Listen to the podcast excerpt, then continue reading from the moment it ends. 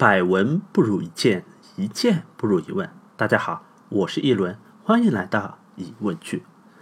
那应一位人到中年，自称人生已经没有什么搞头的大叔的要求，今天啊，就特别讲一期关于男女之间八卦的节目。在此声明啊，本期节目会涉及到一些略带少儿不宜的内容，请各位家长捂上自家宝贝的耳朵。好了，准备开启今天的疑问句。那说到八卦，大家都是看似云淡风轻，实际上耳朵竖的是一个比一个长。说有天吃完晚饭以后啊，外面就传来一阵中年妇女语速极快的怒吼：“你说呀，这什么关系啊？什么关系？你说呀！”刹那间，四周都安静了。碗不洗了，新闻联播的音量也被调低了，大家都在关心：什么关系啊？什么关系啊？你快说呀，快点说呀！这时候又是一阵怒吼。这是对角线的关系啊！那在男女八卦里面，最被大家津津乐道的话题啊，无非都是源于两种差异：一种是年龄上的差异，老夫少妻。像当年八十二岁的杨振宁娶了二十八岁的温帆，在社会上就引起了很大的反响。当然了，现在还有少夫老妻，像现任的法国总统马克龙，他娶的就是比他大二十四岁、他中学的语文老师。那在他上任的时候，朋友圈里面都被这对真爱给刷屏了。那对于年龄上的差异啊，我们中国人通常是比较隐晦啊，我们喜欢用植物的开花结果来进行比喻，像什么铁树开花啦、枯木逢春啦。虽然这里面啊有一点吃不到葡萄说葡萄酸的味道，但其实啊这个都是好的，不算污。真的污的是他污了之后，你都听不懂他污在哪里。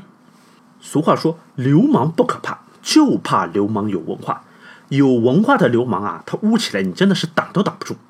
比如说唐宋八大家里面最有名的，也是最污的，就是北宋的大文豪苏轼苏东坡。那为什么说最污不过苏东坡呢？有这么件事情啊。话说苏东坡啊，他有一位忘年交叫张先，也是北宋的一位文学家。这个张先八十岁的时候啊，纳了一房十八岁的小妾。典型的老牛吃嫩草。那纳妾的当天啊，大家就采访张骞：“老夫少妻有何感想啊？”这张骞啊，喝了点酒，一兴奋就当场写了一首诗作为回答：“我年八十卿十八，卿是红颜我白发，与卿颠倒本同根，只隔中间一花甲。”就是说，老夫八十，卿方十八，卿是红颜，我是白发。其实咱俩是同龄，只是岁数颠倒了一下。后来啊，这件事情被苏东坡给知道了。苏东坡嘿嘿一笑，就开始污了。怎么污的呢？苏东坡啊，他也写了首诗：十八新娘八十郎，苍苍白发对红妆。鸳鸯被里成双夜，一树梨花压海棠。诗的前半部分跟张先自己写的意思一样：十八新娘八十郎，苍苍白发对红妆，都是在调侃新郎和新娘之间的年龄差距。污的是后面这一句：鸳鸯被里成双夜，一树梨花压海棠。两个人成亲的晚上，一树梨花压海棠。那澄清关梨花跟海棠什么事情啊？你想啊，梨花是什么颜色的？白色的。海棠又是什么颜色的？红色的。一束白色的梨花压在红色的海棠上面，怎么样？这个画面感很强吧？要不怎么说流氓不可怕，就怕流氓有文化。那讲完年龄上的差异，另外一种大家最关注的差异啊，就是两个人在身份上的差异。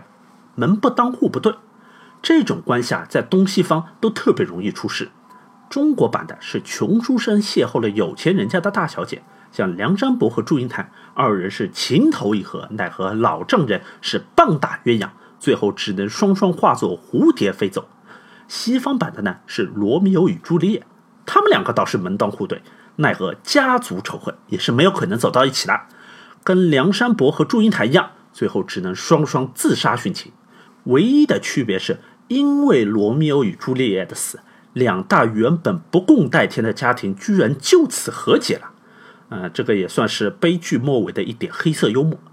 当然了，这种情况一般也就是小说写写。正常情况下，有钱人家的大小姐是不会看上穷书生的，毕竟社交圈子不同，碰都碰不到一起。就算碰到了，也早就被丈母娘给赶跑了。哪怕是有一天书生从十万考生当中脱颖而出，金榜题名，那会儿他都是人上人了，哪会记得当年什么地主家的大小姐啊？真正在进京赶考路上给书生端茶倒水、洗衣叠被的，那都是《聊斋》里面的狐狸精变的。刚才的是小说，那现实当中门不当户不对，又是什么样的情况呢？